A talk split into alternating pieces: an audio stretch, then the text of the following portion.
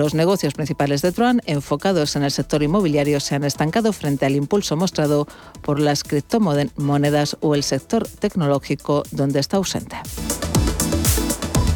Continúan escuchando Radio Intereconomía, se quedan ya con Javier García Viviani y cierre de mercados. La información volverá dentro de una hora.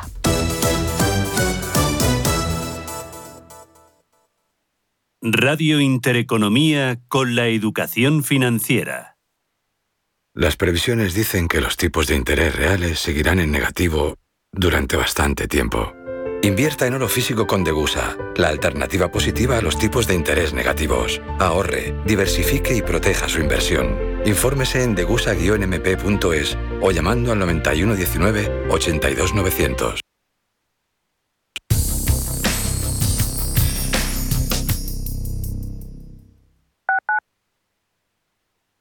Radio Intereconomía. Urbanitae es una nueva plataforma de inversión inmobiliaria que te permite invertir a lo grande con cantidades pequeñas. Uniendo a muchos inversores, logramos juntar el capital suficiente para aprovechar las mejores oportunidades del sector. Olvídate de complicaciones. Con Urbanitae ya puedes invertir en el sector inmobiliario como lo hacen los profesionales. FinanBest, gestor automatizado líder en rentabilidad en 2019, 2020 y 2021 de acuerdo con expansión All Funds. Planes de pensiones y carteras de fondos de inversión indexados y activos. Rentabilidades pasadas no garantizan rentabilidades futuras. FinanBest, líder digital en inversión. Metro de Madrid te lleva de forma segura al trabajo, al gimnasio, al retiro. Un medio de transporte accesible y rápido que te acerca a los lugares y a las personas que más quieres. Ahora y siempre, utiliza el transporte público. Ahora y siempre, muévete en Metro. Metro de Madrid, Comunidad de Madrid. Si estás pensando en organizar un evento, en Restaurante El Torreón te lo ponen muy fácil. Con un paraje único y a 10 minutos de Madrid podrás disfrutar de las mejores carnes y pescados en sus salones y jardines. Comidas de empresa, congresos, bodas, comuniones, reuniones y comidas a la carta rodeados de bosques de encinas y la mejor gastronomía. Calidad y confianza se unen para ofrecer una experiencia única. Visítanos en restauranteeltorreón.com y déjate sorprender. Peregrinos es el programa que te invita a recorrer con nosotros el Camino de Santiago. Los domingos en Radio Intereconomía, Peregrinos. Te contaremos su historia, sus lugares más emblemáticos, la actualidad y los testimonios de superación que quedaron impresos en las huellas del camino. Peregrinos. Los domingos a las 9 de la noche en Radio Intereconomía.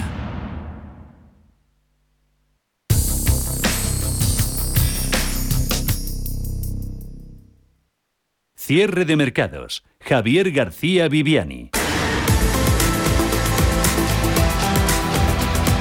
Cierre de mercados. La información financiera a la vanguardia. Sesión de rebote, la de este martes. Prácticamente la totalidad de las crónicas bursátiles hablan de rebote técnico. Subidas en el IBEX del 1,31% en 8.906. Europa que ha dado un tironcito al alza tras ver los buenos registros con los que habría mercado americano, donde siguen esas subidas del 1,7% en el Nasdaq, del 1,4% en SP500, 4.363 Dow Jones Industriales en positivo sobre los 34.459, ganando en tiempo real el promedio un 1,34 rebote técnico porque prácticamente la totalidad del ruido, el mix de incertidumbres, pues para nada se ha despejado. Siguen los problemas en China con el sector inmobiliario, petróleo, precios del crudo que siguen disparados en los mercados de commodities, subiendo el de referencia en Estados Unidos casi un 2%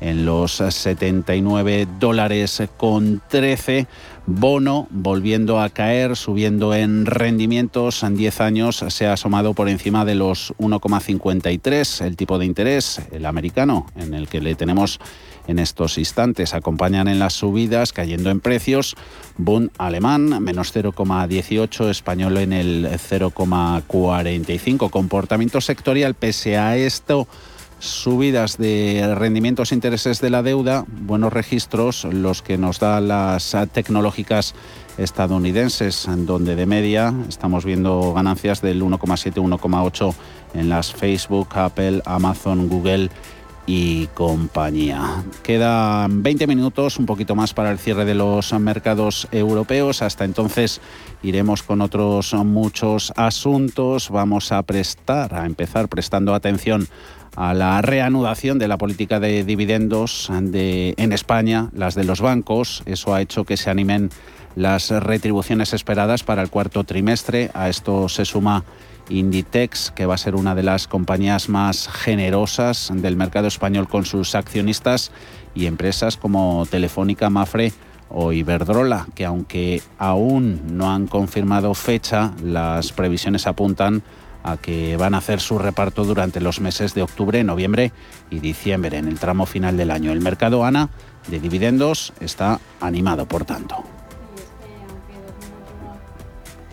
Aunque 2021 ha sido un buen año para los dividendos tras el mal 2020, este cuarto y último trimestre del año viene muy fuerte con una cifra importante de 5.000 millones de euros que se repartirán en los últimos meses del año. Esto es posible gracias a la reanudación de la política de retribución al accionista de los bancos tras el levantamiento del veto por parte del Banco Central Europeo a los pagos del sector. No serán los únicos porque hoy ya se sumarán otras 10 cotizadas españolas para cerrar el 2021 por todo lo alto, aunque todavía no están todos confirmados. Alberto Roldán de Diva Consalfavalio.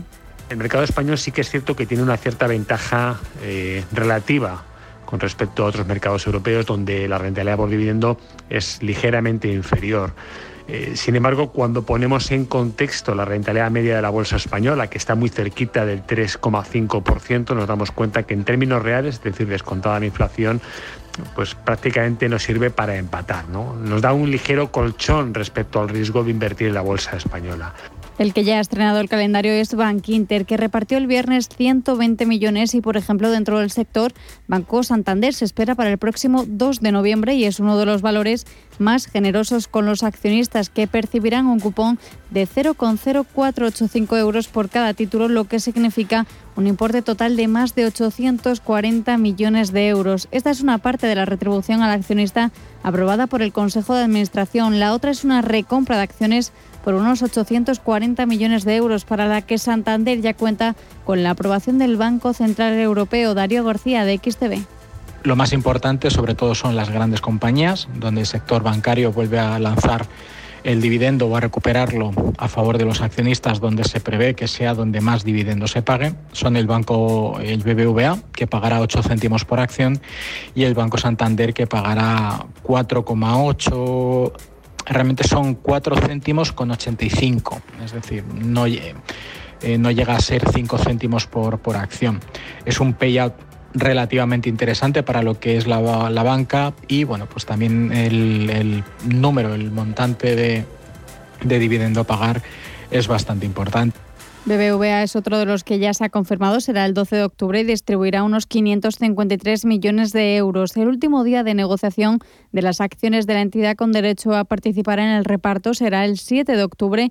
Este cupón es un 20% inferior al pagado en octubre de 2019 antes de la pandemia. Ese año repartió 0,26 euros por acción y a cargo de 2020 abonó 0,06 euros en abril de 2021. Según las previsiones de Bloomberg, Banco Sabadell pagará por su parte dividendo en diciembre. Si la cifra estimada por Bloomberg se confirma, es decir, unos 0,008 euros, la entidad desembolsará alrededor de 45 millones en total. Eh, sabemos que hay muchas compañías que han mejorado su política de pago, caso de los bancos que han visto levantadas ciertas restricciones, y otras empresas han mejorado su cash flow, con lo cual pues, ha posibilitado una vuelta a niveles de rentabilidad elevada. Nosotros vemos que mm, la rentabilidad en términos, eh, em, digamos, de mayor a menor, pues sigue estando muy comandada por, las entidades financieras. ¿no? Caso de Santander, que paga un dividendo superior al 5%, por ejemplo, o Telefónica, cuya rentabilidad por dividendo supera también el 7%, el eh, sector asegurador, en definitiva vemos que hay aspectos interesantes eh, a considerar dentro de la inversión. Uno de ellos es el dividendo y obviamente cuando ranqueamos eh, esa situación en la bolsa española encontramos algunas ideas que son especialmente atractivas por esta circunstancia.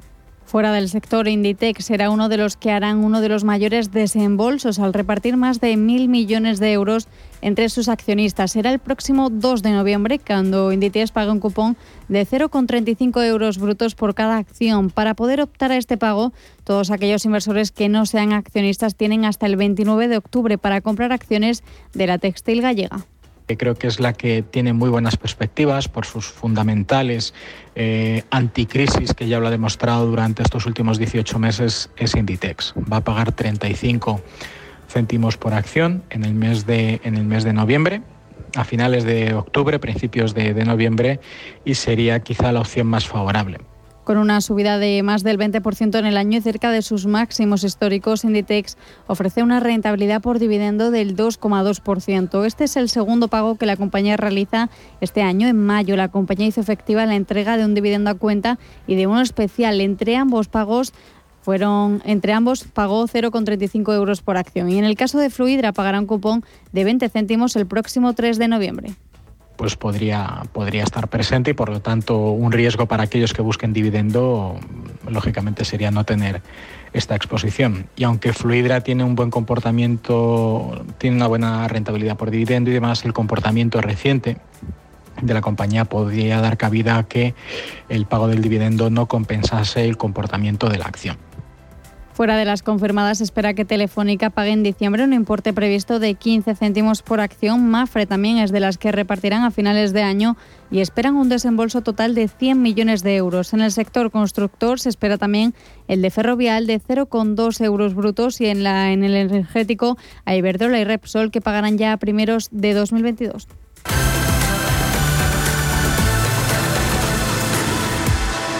Análisis en precierre prácticamente. Saludamos a César Sánchez Grande, Head of Institutional Research en Renta 4, Renta 4 Banco. César, muy buenas tardes. Buenas tardes, Javier. Eh, ¿Sentimiento hoy rebote técnico o hay algo más de fondo con todo ese mix de incertidumbres que nos rodea en las últimas semanas? ¿De fondo ha cambiado algo en el mercado, César? No, hoy lo que estamos estamos viendo últimamente pues bastante volatilidad que nosotros ya preveíamos hace tiempo de cara a 2021. Este año, eh, hoy en la sesión de hoy pues hemos conocido buenos datos del sector servicios en Estados Unidos, lo que ha hecho repuntar en las tires del tibón americano hasta el 1.53 y bueno, pues esto está afectando positivamente a los mercados. De fondo, no, mantenemos eh, una tendencia de fondo positiva, con un ciclo positivo, beneficios, empresariales mejorando y con liquidez por parte de los bancos centrales, lo cual no quita que podamos ver correcciones adicionales en el corto plazo, en un entorno pues bueno de volatilidad, con diversos riesgos como puede ser el grado de desaceleración económica, la evolución de la inflación, que es lo que está ahora más afectando con el componente energético, o la situación en China. ¿no? Entonces, bueno, eh, nosotros lo que sí que mantenemos desde 2000, desde finales del año pasado en nuestra cartera es porque ya preveíamos esta esta volatilidad en 2021 y mantenemos nuestra estrategia de estar posicionados un 60% en ciclo y un 40% en valores defensivos. Ciclo 60, defensivos un 40%. Como nos comentas, todos esos mercados como están muy reactivos ante todos esos interrogantes abiertos en, en varios frentes, eh, tapering, retirada de estímulos monetarios, cuellos de botella, inflación, petróleo, techo de gasto en Estados Unidos, precios de la energía china. Es que hay mucho, hay mucho, César. Em, sí, hay mucho riesgo, por eso mm, estamos. Mm. Eh, ¿Confiamos a lo mejor en la campaña de resultados, los del tercer trimestre, en que las cuentas puedan enderezar un poquito la situación y ver el panorama más claro? ¿Nos puedan ayudar a ello? No, no creemos que sea un catalizador a el corto plazo. Hemos visto claramente y evidentemente un primer semestre en que los mm. crecimientos de resultados pues fueron de manera generalizada la mayoría de compañías, la mayoría de las compañías, al comparar pues claro, con un primer semestre del año pasado, estuvo fuertemente eh, penalizado por la pandemia. Sin embargo, en esta segunda parte del año partimos con unos puntos de, punto de partida muy diferentes. Primero, un tercer trimestre de 2020 que fue bastante positivo, con muchos sectores recuperando nube, y luego, pues lo que hemos comentado antes, que estamos, tenemos que estar muy atentos a, a ver cómo son capaces muchas compañías de repercutir los incrementos de los precios energéticos y de las materias primas al cliente final. En definitiva, no esperamos que los resultados vayan a ser ese catalizador que nos haya, pues, eh, que nos haga posicionarnos ya claramente en una tendencia positiva. Yo creo que debemos esperar un poquito más a ver qué perspectivas nos dan de cara a 2022 las compañías y para poder eh, considerar que los resultados pueden ser ese catalizador que faltaba eh, para, para, para, tener esa tendencia positiva, pero no lo vemos antes de los del cuarto trimestre. En esa parte del 60% cíclica, supongo que habrá eh, bancos, hoy están que, fuertes, fuertes. BBVA, Santander, CaixaBank, Bank Inter, en los primeros puestos por, por subidas. En todo este entorno inflacionista, César, eh, ¿qué puede ser mejor? ¿Entidades financieras, bancos o, o petroleras, que también están como están, animadas? Sí, a ver, nosotros, de hecho, por ejemplo, como hemos comentado, nosotros en nuestra cartera tenemos en esa parte de valores más ligados al ciclo, tenemos a BBVA.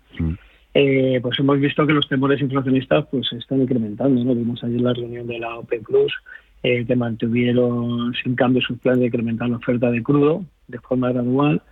Ya había algunos analistas eh, que están pidiendo que lo que le van a acelerar ese, incremento de la producción que luego se produjo y bueno pues eh, vimos desde puntos también de los precios del crudo eso pues evidentemente pues se produce mayor tensión inflacionista dentro de, de los sectores nosotros nos decantamos más por eh, las petroleras en las que estimamos que reflejará más a corto plazo ese impacto positivo de la, de la inflación. En cuanto al sector bancario, por el lado de costes, no vemos que vayan a estar eh, impactados por este, esta mayor presión inflacionista en la medida en que el sector está en plena transformación y ajuste de capacidad para ganar eficiencia.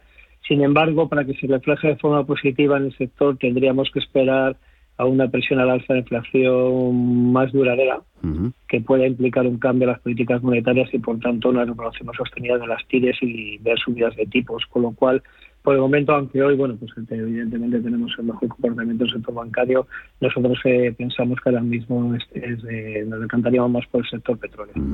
Eso en cuanto al impacto inflacionista. Eh, impacto, César, tema impuestos, ¿cuánta pupa, cuánto daño puede hacer un 15% de de sociedades cotizadas españolas y sobre todo si pueden haber algunas más perjudicadas que otras. Pues sí, la verdad es que la, tasa fiscal es uno de los puntos más difíciles de estimar para, los analistas, ¿no? Puesto que hay que entrar, hay una consolidación fiscal detrás de cada compañía, hay que ver muy bien de, dónde proceden los beneficios, con lo cual es complicado. Sin embargo, pues bueno, debemos partir ya que en España pues estamos en un 25% de tasa fiscal, lo que pasa que realmente, claro, la tasa efectiva es inferior, pero bueno, luego tienes pues bueno, pues una serie de beneficios fiscales, evidentemente, que hace que se sitúe por debajo en algunas en, en algunas en algunas circunstancias. Nosotros es muy difícil ahora mismo cómo, vamos a ver, cómo va a afectar a cada compañía, evidentemente es negativo, pero lo que sí eh, vemos que el impacto más claro o más negativo será aquellas que su porcentaje de generación de beneficios sea más elevado en España. En este sentido, pues podríamos irnos pues, a aquellas compañías como sector media, como una 3 Media, Mediaset, un Mosento o como a bancos domésticos, como los más afectados por esta medida. Eh, y dejando a un lado sectores que hemos comentado antes, eh, César, ¿a qué veis más en forma dentro del IBEX 35? Pues mira, nosotros mantenemos nuestra cartera ahora mismo de cinco grandes formada por Arcelor, BBV, Celnex, Grifol y Repsol. BBV y Repsol, bueno, ya hemos comentado que están un poquito, están más ligadas a lo que es el, el, tema de ciclo más afectados por la inflación, por eso bueno nosotros recantamos más por Repsol y también destacaríamos a Cerinos, porque aunque no la tenemos en cartera, estimamos que la salida total el pasado viernes de Nippon Steel de debería actuar como un claro catalizador para el valor, que estimamos se ha visto lastrado por ese factor. Además, pensamos que por este motivo, pues la cotización no está reflejando ni la situación actual ni futura en el grupo, en la que esperamos que en 2022 siga evolucionando positivamente y pueda conseguir los mejores resultados de, su historia. Por eso, por esto, pues podemos decir, como hemos preguntado, que pues, son los valores más en forma ahora mismo de, del IBEX 35. Mm. Por otro lado, como te hemos comentado anteriormente, es Repsol y también eh, BBVA. Y luego también destacaríamos pues eh, Celnes y ArcelorMittal. Con esos nombres eh, nos quedamos apuntados. Extenso y buen análisis que nos has hecho. César Sánchez Grande, Head of, Head of Institutional Research en Renta 4 Banco. Gracias, César. Un placer. Muchas gracias a vosotros. Hasta luego. Mercados en directo.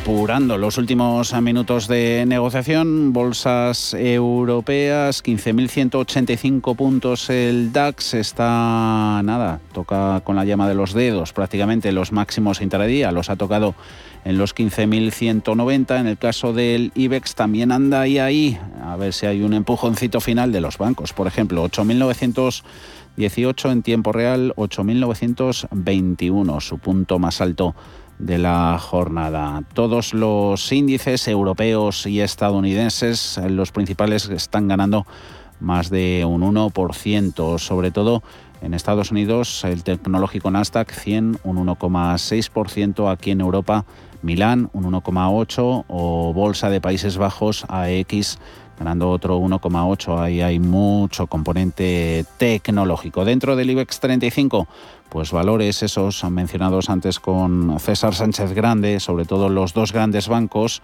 echándose no solo ellos, sino todo el sector financiero en general, el mercado sobre sus espaldas. BBVA ganando un 6,3%, 4%.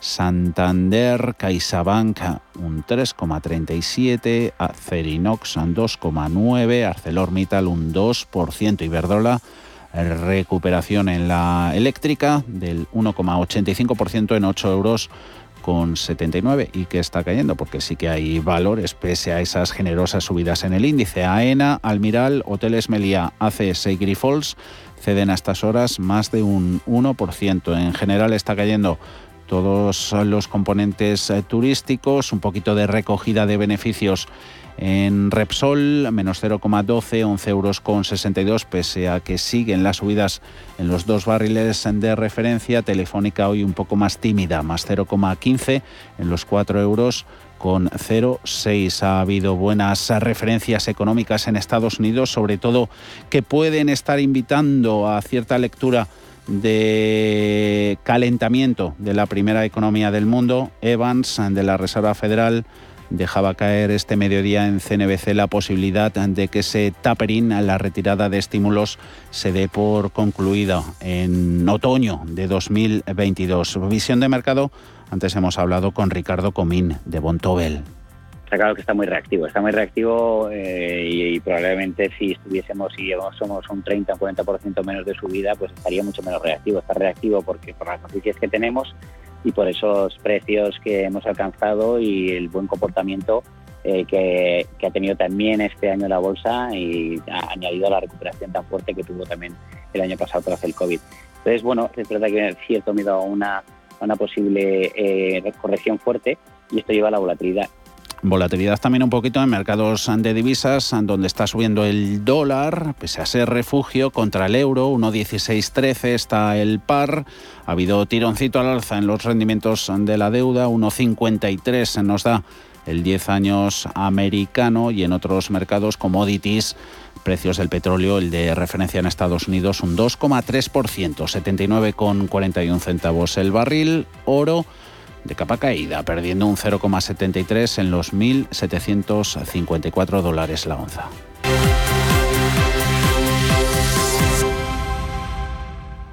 Incidimos en esa noticia del día, el pacto entre Unidas Podemos y PSOE, Partido Socialista, para empezar a dar forma al proyecto de ley de presupuestos para el año que viene.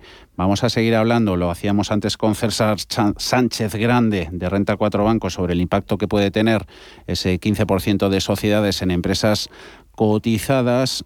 Va a ser un impacto de consideración, nos ha dicho ese ejecutivo de coalición ha incluido en la ley de presupuestos que va a llevar el jueves al Consejo de Ministros una armonización del impuesto de sociedades al 15% mínimo para todas las empresas independientemente de sea cual sea su tamaño. Con este cambio normativo va a haber compañías pymes, sobre todo, que pueden ver una cierta rebaja en su factura fiscal. Y en el otro extremo, para las grandes, esta medida puede suponer una subida de impuestos y un desincentivo para elegir España a la hora de instalarse. Esto puede ser lo, peor y lo más perjudicial, sobre todo para una economía, la española, en plena recuperación económica. Alma, ¿es más justo un impuesto de sociedades al 15% lineal para todos? Lo que dicen los expertos es que esta medida, más que para apoyar a las pymes, pretende aumentar la recaudación del impuesto de sociedades que a lo largo de los últimos años ha visto muy mermada su cuantía. Antes de la crisis de 2008,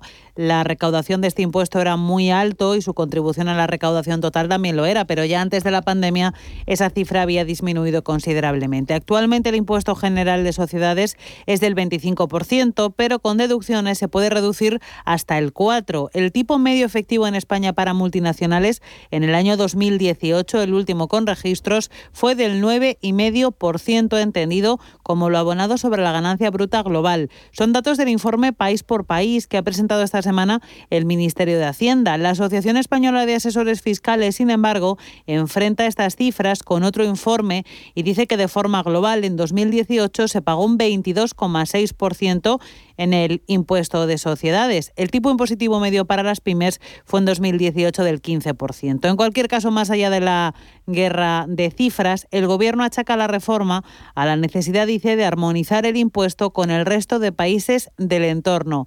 Escuchamos al ministro de la Presidencia, Félix Bolaños. Creemos que es una subida también considerable que hay que poner en contexto con los incrementos que este Gobierno ha venido acordando para los empleados públicos en los últimos tiempos. Y por tanto, la suma de todos ellos hacen que los empleados públicos hayan recuperado poder adquisitivo sin ninguna duda respecto a épocas anteriores. Santiago Álvarez, catedrático de Hacienda Pública de la Universidad de Oviedo, dice, sin embargo, que el impuesto de sociedades en nuestro país está en la media de la Unión Europea, que no es más bajo presión fiscal de impuestos de sociedades no es significativamente más reducida en España que en otros países de la Unión Europea, sino que está en la media de la Unión Europea. Eh, pero se intenta eh, aumentar la recaudación de una forma artificial. El problema es que no se está teniendo en cuenta los efectos que estas medidas pueden tener sobre la inversión empresarial, sobre el empleo. Si vamos a la letra pequeña del informe país por país, las 122 mayores multinacionales españolas pagaron en impuestos el 18,3% de su beneficio global en 2018. El 33% de ellas soportó una presión aún menor, por debajo del 10, y 20 grandes grupos solamente abonaron al fisco el 1,9% de sus ganancias mundiales. Y eso, dice la vicepresidenta segunda, Yolanda Díaz, no puede ser toca ¿no? que las grandes eh, sociedades que a día de hoy eh, no pagaban impuestos, pues lo paguen. Lo que va a incluir el Ejecutivo de coalición a la ley de presupuestos es un impuesto de sociedades al 15% mínimo para todas las empresas. No importa el tamaño, no importa cuántos beneficios tengan, se paga como mínimo ese porcentaje por muchas reducciones que se apliquen. Para la mayoría de pymes parece una rebaja, para algunas de las grandes una subida de impuestos, pero los expertos dicen que la realidad es que no va a suponer apenas diferencia desde el punto de vista recaudatorio. Luis Delamo, secretario técnico del del Consejo General de Economistas. En principio esto va a afectar a muy pocas empresas. Lo único que pasará con esas empresas es que este tipo lo hacen menor pues porque pueden aprovechar una serie de deducciones que establece la ley, unas deducciones que se establecen eh, con unos objetivos, son, incentivan determinadas actividades, pues no sé, el I de más o la, eh, no sé, o, el FINE, por ejemplo. Eh, bueno, si estas eh, compañías pueden reducir su, su, cuota al 15% de la base imponible y, ahora no ahora no permitimos que bajen de ahí, pues simplemente lo que estaremos limitando es el ejercicio de estas deducciones. Y por contra, si pueden suponer un desincentivo para que las empresas decidan instalarse en nuestro país. Santiago Álvarez, catedrático de Hacienda Pública de la Universidad de Oviedo de nuevo cuando se dice que grandes empresas multinacionales tienen un tipo impositivo inferior al 15% y al que tienen en muchos casos las pymes o, otras empresas, se está obviando la parte de los impuestos que pagan en el extranjero.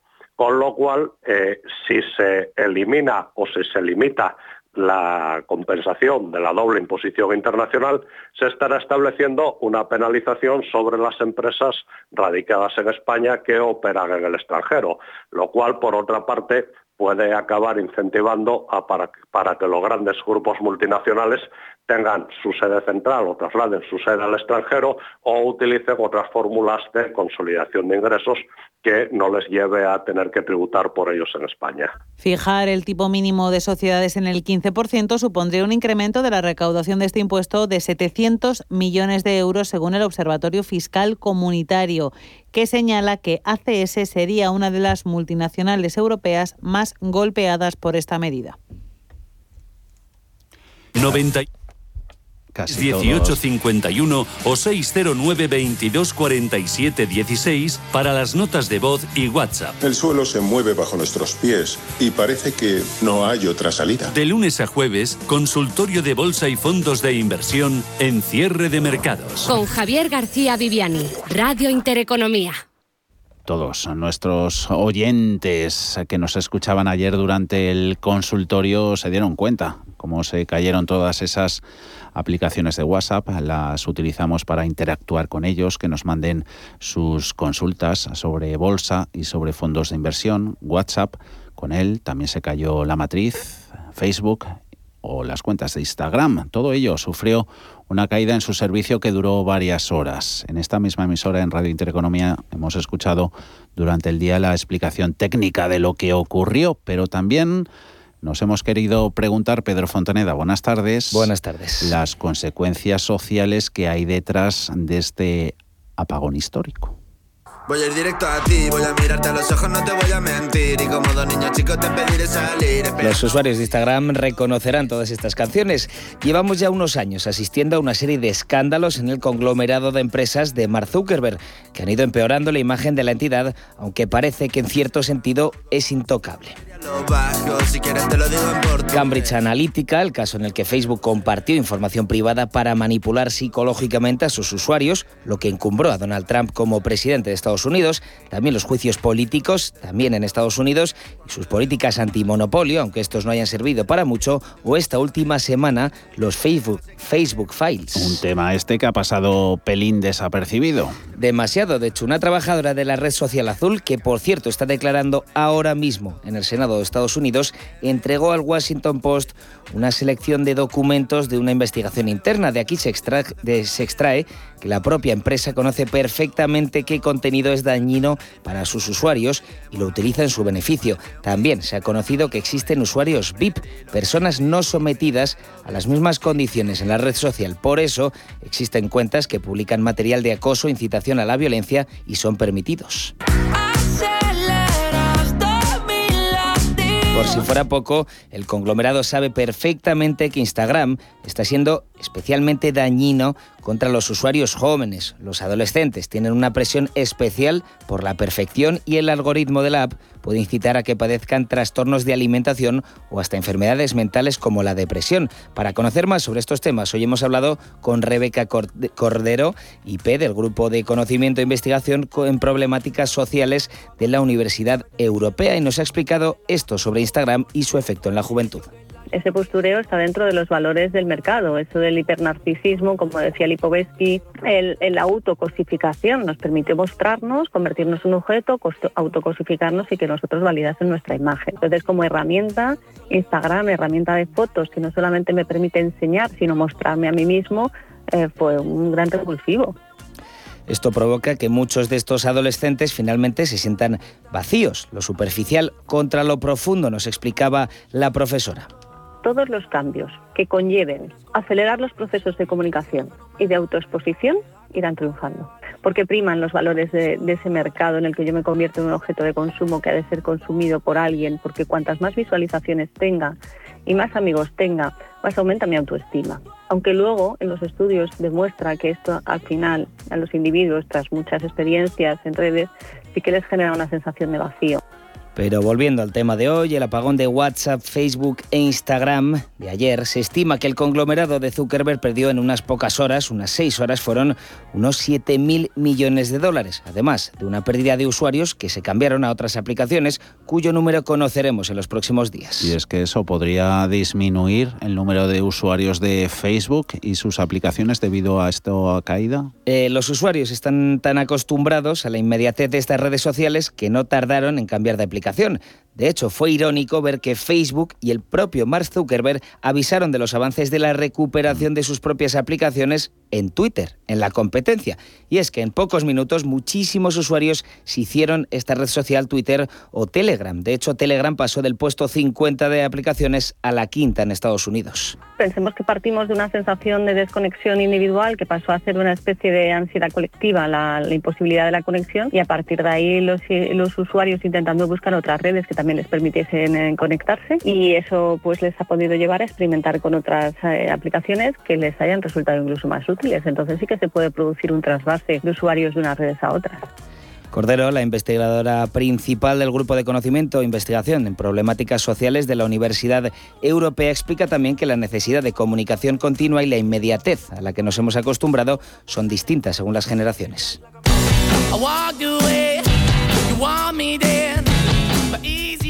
Facebook ha sabido copiar y comprar otras aplicaciones para no quedarse fuera de un mercado que no para. Sacó las stories para luchar contra Snapchat, luego los reels, esos vídeos cortos para luchar contra el auge de TikTok y así con muchos avances tecnológicos, porque si lo pensamos bien, Facebook ha pasado de ser la principal aplicación para los jóvenes a ser residual en estos momentos, pero lo que sí han conseguido hasta ahora es que el trasvase de usuarios jóvenes fuera a otras aplicaciones, a Instagram, por ejemplo, lo que hace que retornen.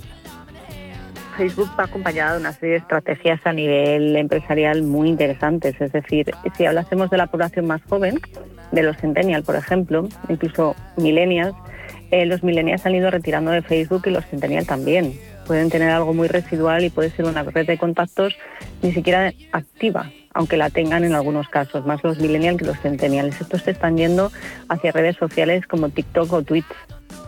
Nos quedan unos días o semanas para conocer las consecuencias totales económicas de este varapalo para las empresas de Zuckerberg. Lo que sí vamos viendo es que ciertas aplicaciones que parecían intocables de pronto pueden caer de su torre de marfil y desaparecer en el olvido de Internet y su inmediatez, aunque eso por el momento no parece tan sencillo.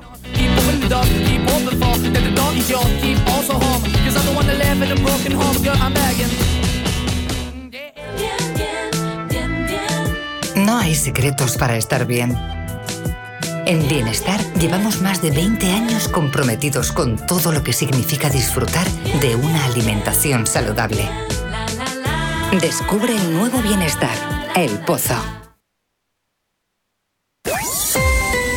IG patrocina el cierre del IBEX. Con subidas del 1,54%, 8.927 puntos y sí, lo ha conseguido cerrar en máximos intradía. Mayores subidas en los dos grandes bancos, seis y medio hasta los 6 euros.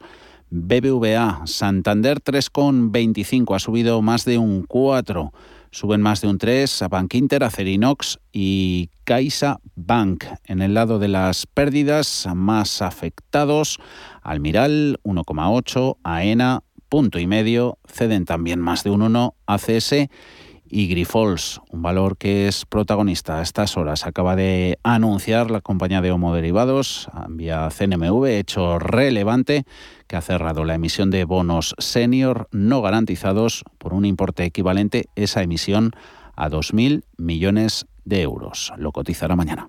IG ha patrocinado el cierre del IBEX. Si mantienes la cabeza en su sitio, cuando a tu alrededor todos la pierden, si crees en ti mismo cuando otros dudan, el mundo del trading es tuyo. Trading 24 horas, un sinfín de oportunidades. Cuando ves la oportunidad, IG. Todas las operaciones conllevan riesgo. 76% de las cuentas de inversores minoristas pierden dinero en la negociación de CFD con este proveedor. Debe considerar si comprende el funcionamiento de los CFD y si puede permitirse asumir un riesgo elevado de perder su dinero. En Radio Intereconomía, Cierre de mercados. El espacio de bolsa y mucho más. Hemos visto el cierre, abrimos las plataformas de gráficos a la búsqueda de pistas técnicas, oportunidades que nos dan los charts, Ana, sobre índice y sobre valor. Cuéntanos. Hoy hemos hablado con el analista técnico Javier Lorenzo de GPM Broker y mirando índices dice que uno que pese a las caídas que ha tenido en las últimas sesiones como todo el mercado, hoy ha llegado a una zona interesante con un inicio de rebote es el Nasdaq 100. Vamos a ver si el mercado frena estas correcciones, esta caída del aproximadamente del 6% que ha tenido las últimas semanas y desde aquí consigue iniciar un nuevo impulso alcista. Creo que es una buena zona de entrada, sobre todo con un ratio beneficio-pérdida muy positivo para el Nasdaq, situando un stop loss en la zona de mínimos de ayer. En el caso de que la corrección prosiga, pues la pérdida será mínima o un, un porcentaje pequeño. En cambio, si el rebote se confirma y va hacia arriba, pues creo que le podemos sacar mucho partido. Ya digo, una relación rentabilidad-riesgo muy positiva y esto es algo muy importante a la hora de tomar nuestras decisiones de inversión.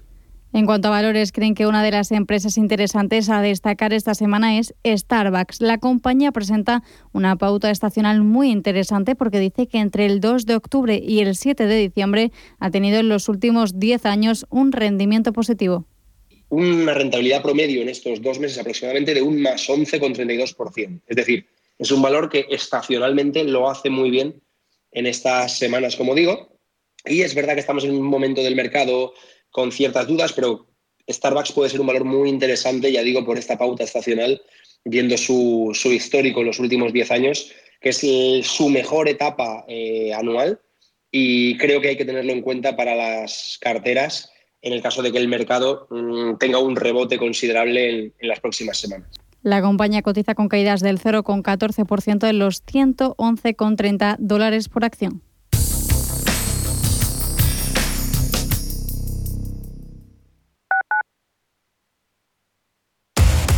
Somos aquello que siempre quisiste ser. Creamos aquello que siempre quisiste tener. Las reglas del juego han cambiado somos traders. Operamos. Black Bear Broker. El broker de los traders. En Hospital HLA Universitario Moncloa cuidamos de tu salud y de tu tiempo, con un servicio de urgencias ágil y eficiente, las 24 horas los 365 días del año, para urgencias pediátricas y de adultos, a cargo de profesionales altamente cualificados y con tecnología de vanguardia. Estamos en Avenida Valladolid 83, Hospital HLA Universitario Moncloa, contigo cuando más nos necesitas. ¿Pensando en comprar una casa? AT Valor pone a tu disposición una red de expertos para realizar una tasación hipotecaria independiente homologada por el Banco de España. AT Valor. Tasaciones de inmuebles, joyas y obras de arte. AT Valor. Porque te valoramos. www.atvalor.com 91 0609 552. Desde 2002, el restaurante Asador y Yumbe ofrece lo mejor de la cocina vasca en Madrid. La selección cuidada de los productos desde su origen y el trato cercano son señas de identidad de nuestro restaurante. En Iyumbe apostamos por una cocina en la que priman los sabores, basada en el producto de temporada y que mima al máximo la calidad de sus platos. Estamos en Madrid, en Paseo de la Castellana 172, en el 91 867 5902 y en La Moraleja, en Avenida de Bruselas 9, en el 91 490 1096. Restaurante Asador Iyumbe. Radio Intereconomía Eres lo que escuchas.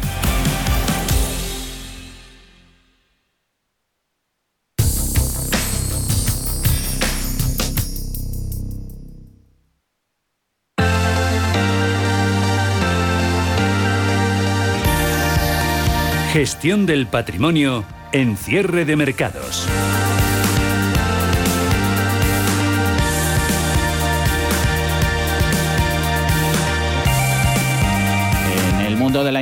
Hay una máxima que hemos escuchado, lo hacemos aquí prácticamente a diario, decir tanto a gestores como a asesores, no hay que poner todos los huevos en la misma cesta. Es un dicho que nos recuerda que al invertir nuestro dinero La diversificación pues es fundamental, lo es además por varios motivos, aunque todos, todos persigan el mismo objetivo, maximizar nuestra inversión. El tema de la diversificación al que hay que dar mucha importancia se la damos como siempre en cierre de mercados y con otro activo. Presentamos a Inviertis y hablamos con su fundadora y consejero delegado Rebeca Pérez. Muy buenas tardes, Rebeca. Hola. ¿Qué tal? Buenas tardes. Cuéntanos qué es Inviertis y para qué sirve y el hueco que hay que hacerle en esta seccioncita además que es gestión del patrimonio. Lo tienen que tener en cuenta el inversor minorista en España. Pues sí, y mucho, porque no existe una solución para la, para la inversión inmobiliaria como la que nosotros estamos eh, proponiendo. Inviertis es una plataforma de inversión inmobiliaria que se dirige única y exclusivamente al inversor y esto lo hacemos desde, desde dos perspectivas. En Inviertis lo que primero llama la atención es que encuentras activos que tienen inquilinos, que ya están en rentabilidad, que hemos verificado, y además en Inviertis encuentras todos los cálculos eh, financieros necesarios para tomar una decisión rápida. Con lo cual somos un, un, mix entre, entre mercado de propiedades con inquilinos y una herramienta de toma de decisiones. Entonces el inversor inmobiliario además encuentra pues todo el producto necesario no para maximizar la, la inversión. Esto tenemos en Inviertis. ¿Qué te parece? O sea, que un, un, oyente, uno que nos esté interesado en eso, en diversificar su cartera, que ya sabemos cómo está Rebeca el mundo de, incierto y de, y de cambiante y por eso diversificar nuestras inversiones pues es algo imprescindible.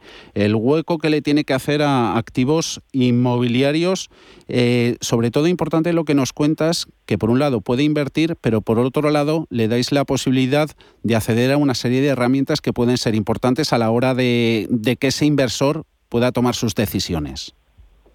Totalmente. En, en, dentro de lo que hablabas de la diversificación, es importante tener en cuenta que la inversión inmobiliaria responde a un criterio muy básico, ¿no? Es, es un valor refugio, es una inversión largo plazista. Si bien es verdad que muchos de nuestros inversores en invierte eh, corresponden con estrategias más a 5, a 6, 7 años en función de la tipología de activo donde invierten, donde invierten. Sí que es cierto que en general a, una persona que quiera diversificar su cartera bien, tiene que pensar que el dinero que va a meter en un inmueble no lo va a poder recuperar así de hoy para mañana. Pero esa es precisamente la gracia que tiene invertir en inmuebles con Inviertis, que cuando tú entras dentro de la plataforma ya sabes cuáles van a ser tus flujos de caja. La verdad es que tienes un control sobre la inversión muy superior a lo que uno se podría pensar teniendo eh, una inversión inmobiliaria. Y no le va a sorprender mucho ni se va a separar mucho de cómo haya visto sus cuadros de mando en, en otro tipología de, de inversión, porque de hecho Inviertis lo que ha diseñado es precisamente una herramienta muy a la imagen y semejanza de lo que sería un cuadro de mandos de, de, de una inversión en bolsa, básicamente. En bolsa no sabemos eh, o no podemos saber lo que vamos a ganar en un horizonte sobre todo largo plazista, eh, quizá a lo mejor aprovechando cierto rebote de algún valor que haya publicado alguna noticia al cierre, mañana se puede esperar algo, pero si tenemos el, horizonte de inversión a largo plazo no lo tenemos claro la rentabilidad que podemos aspirar a ganar. En este caso sí que se puede este acercar la cosa, claro. Efectivamente, de hecho nosotros ya trabajamos con datos tan precisos como saber eh, cuándo va a necesitar una reforma o si el inmueble va a necesitar algo de mantenimiento en un momento dado. De manera que con Inviertis puedes trabajar muy bien cuál va a ser la TIR de la inversión en función de, tu horizonte, ¿no? En este, en este caso. Entonces, eh, se ajusta muy bien a cualquier tipología de, de inversor eh, porque evidentemente pues eh, tienes producto, pues si te va el riesgo, tienes producto más arriesgado también, hay que decirlo. Ah, sí, ¿cuál sería? Eh, y con rentabilidades más altas. ¿Qué sería, Rebeca, lo más arriesgado en este, en este nicho? pues, por ejemplo, ahora mismo está muy de moda invertir en locales que se han transformado en vivienda. Esto en determinadas zonas donde puede cambiar la legislación para bien y que te lo regulen como una vivienda y entonces de repente lo que has comprado a precio metro cuadrado de local se te esté revalorizando como vivienda y te puede salir mal porque te agarren y te digan que no señor, que ahí no puede tener usted una vivienda y entonces tengas que reconvertirlo de nuevo en local. Eso se llama para mí ahora mismo una inversión arriesgada dentro de, los inmuebles que podemos eh, ofrecer en Invertir. ¿Y en el otro extremo, lo más conservador? Lo más conservador es comprar una propiedad en, en, una zona pues que sabes que la, la, revalorización pues es bajita, a lo mejor tienes una apreciación de un 1% máximo anual eh, y donde te va a estar dando una rentabilidad pues que está ahí rozando el cuatro y medio, algún caso el 5, pero este este tipo de, inversión en Inviertis, bueno, no solo en Inviertis, vamos, en definitiva es lo que llamamos una inversión patrimonial, ¿no? Que lo que tienes, eh, tu objetivo es construir patrimonio y lo haces a través de, activos que se van a comportar de una manera más estable a lo largo del, tiempo. Por ejemplo, invertir en, en zonas muy prime, ¿no? construir patrimonio, que el patrimonio hay que irlo construyendo día a día y no dejarlo, y si profesionales como vosotros nos echáis una mano, eh, bienvenido sea. Por supuesto. Nosotros tenemos en Inviertis una plataforma que conseguimos hacer todo el proceso de la compra-venta de un activo inmobiliario completamente online, de manera tan desasistida como el inversor desee. Pero el inversor también puede contar con un agente en Inviertis que de hecho le haga de manera gratuita una consultoría financiera y que le pueda aconsejar cuáles son los mejores activos que están en nuestra plataforma disponibles. Pero lo, lo interesante de lo que hacemos, y te digo la verdad, que parece raro decirlo, pero es que eh, vendemos pisos literalmente por Internet. Nuestros inversores compran en Inviertis sin visita, en cuatro clics. Solo tienen que ir luego al notario y ya está, y listo. Solo tienen que ir al notario, ahí sí que nos vemos, ahí sí que podemos invitarles a, a un café. Pero esto hace que ahorren mucho tiempo, pero porque lo hemos hecho nosotros antes. En Inviertis verificamos cada inmueble, mandamos a un arquitecto, se levantan los planos, hay un certificado, se tiene cuenta de todos los gastos, los ingresos, se verifica que esté al día de pago el inquilino. En, eh, el inquilino Inviertis es muy bueno, de hecho tienen incluso un seguro preconcedido de impago en el, en el caso de que lleve más de un año de alquiler, porque de lo que se trata es de que el inversor inmobiliario, eh, cuando adquiere una propiedad en Inviertis, sienta que ha tenido un producto mucho más líquido de lo que a priori podría ser la inversión inmobiliaria y sin fricción, lo que nosotros decimos sin costes de fricción. Eh, es duro, cuesta mucho convencer al inversor español que le conocemos ya de sobra por su conservadurismo, su fidelidad a, a depósitos, que apenas productos que te dan rentabilidad. Pues te sorprendería, pero no porque lo cierto es que ahora mismo la tipología de inversión a un riesgo, a la percepción del riesgo que se tiene del producto Inviertis, eh, a, estos índices de rentabilidad, piensa que trabajamos a partir de un 5, 5 y medio y la media de la plataforma está en torno al 5,7 eh, de rentabilidad bruta. Em, claro, es que qué producto bancario te está dando algo parecido a este nivel de sin, riesgo de pérdida de capital. Ni por, asomo, ni por asomo. Ni por asomo, ni por asomo. Entonces, claro, el inversor más tradicional se, se está convirtiendo con Inviertis. Y llegan a la plataforma, agradecen el nivel de información, agradecen poder hacerlo todo online y agradecen tener algo, un paquetito, la verdad, de, de inversión, que es lo que ellos necesitan y lo que ellos tenían a lo mejor antes y que ahora ya no lo tienen. También, evidentemente, para el inversor que necesita un trato más personal en Inviertis, pues también lo encuentra, porque al final somos mm. somos personas los que mm. estamos detrás al final. Que eh, cualquier interesado se puede, puede entrar en internet, en inviertis.es. Eh, ¿Se tiene que registrar para preguntaros alguna duda al respecto? No, no, la verdad es que es una plataforma de acceso libre. Siempre es mejor que se registre sobre todo sus preferencias de inversión. Puede entrar en inviertis.es, agilizar un filtro, pues mira, yo quiero invertir en Madrid por menos de 150.000, rentabilidad superior al 5% y guardarse la búsqueda. Y cada vez que se publica un activo que está acorde con sus parámetros, recibe una notificación. Pero si lo que quieres entrar y chafardear, es una plataforma completamente libre porque Inviertis es, es lo que promueve ¿no? La, la, transparencia y la libertad a la hora de escoger activos. Con todo esto nos quedamos. Inviertis, esa plataforma de, de inversión inmobiliaria en la que se pueden comprar y vender pisos alquilados en toda España. Rebeca Pérez, su consejera delegado, fundadora. Gracias por presentárnosla. Un placer. Un saludo, buenas tardes.